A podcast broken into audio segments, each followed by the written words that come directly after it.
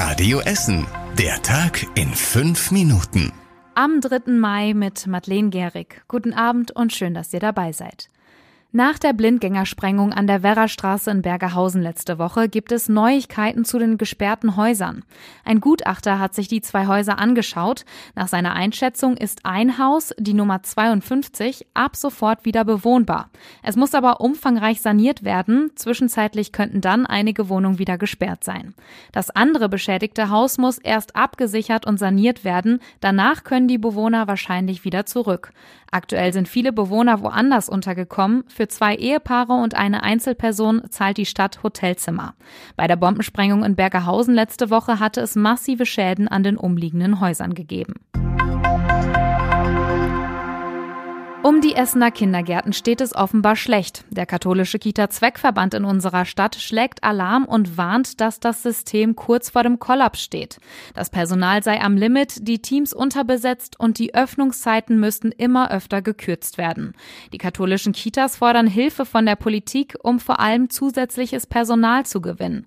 Wichtig sei zum Beispiel, dass die Erzieher für weniger Kinder gleichzeitig zuständig sind und dass in die Kitas grundsätzlich mehr Geld investiert wird. Von der Idee, nicht ausgebildete Aushilfen einzustellen, hält der Kita-Zweckverband nichts. Man brauche qualifiziertes Personal. Der katholische Kita-Zweckverband betreibt rund jede fünfte Essener Kita. Am Essener Landgericht sind die Urteile im Prozess um einen Millionenbetrug gefallen. Angeklagt waren zwei Frauen, die Aufträge an Schlüsseldienste zu überhöhten Preisen vermittelt und auf diese Weise die Notlage der ausgesperrten Menschen ausgenutzt haben. Teilweise soll das Öffnen einer Tür bis zu 1500 Euro gekostet haben. Durch weitere Steuerbetrügereien ist der Schaden noch größer geworden. Er liegt bei insgesamt mehr als 9 Millionen Euro.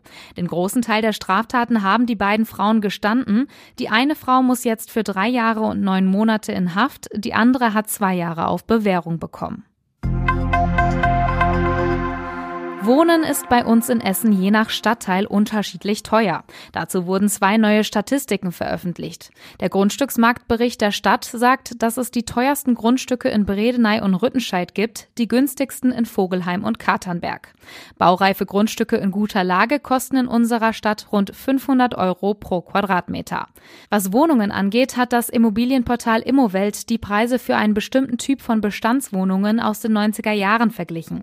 Demnach sind die Preise in Bredeney, Fischlaken und Rüttenscheid sehr hoch, nur etwa die Hälfte bezahlen Käufer im Ostviertel oder in Horst. Im Vergleich mit anderen Großstädten sind die Wohnungen in Essen aber für wenig Geld zu haben.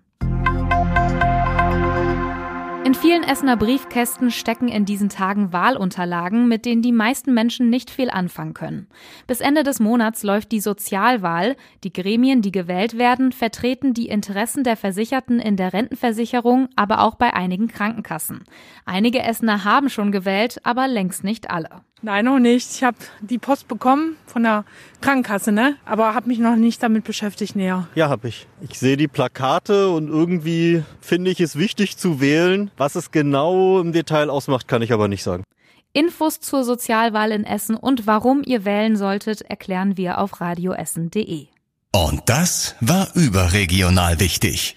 Bei einem internationalen Großeinsatz gegen die italienische Mafia sind mehr als 100 Haftbefehle vollstreckt worden. Auch in Deutschland ging die Polizei massiv gegen Mitglieder vor. In NRW gab es rund 50 Durchsuchungen, unter anderem bei uns in Essen. Zu den genauen Einsatzorten konnte das Landeskriminalamt auf Radio Essen Nachfrage aber nichts sagen. Und zum Schluss der Blick aufs Wetter. Heute Abend und in der Nacht sind leichte Wolken am Himmel, es bleibt aber trocken. Die Temperaturen fallen auf um die 6 Grad. Morgen wird es richtig frühlingshaft bei um die 23 Grad, dazu scheint den ganzen Tag lang die Sonne. Auch die Tage danach bleiben noch so warm, es kann aber mal Schauer geben, am Freitag auch Gewitter. Die nächsten aktuellen Nachrichten bei uns aus Essen gibt's morgen früh wieder ab 6 Uhr hier bei Radio Essen. Ich wünsche euch einen schönen Abend. Das war der Tag in fünf Minuten. Diesen und alle weiteren Radio Essen Podcasts findet ihr auf radioessen.de und überall da, wo es Podcasts gibt.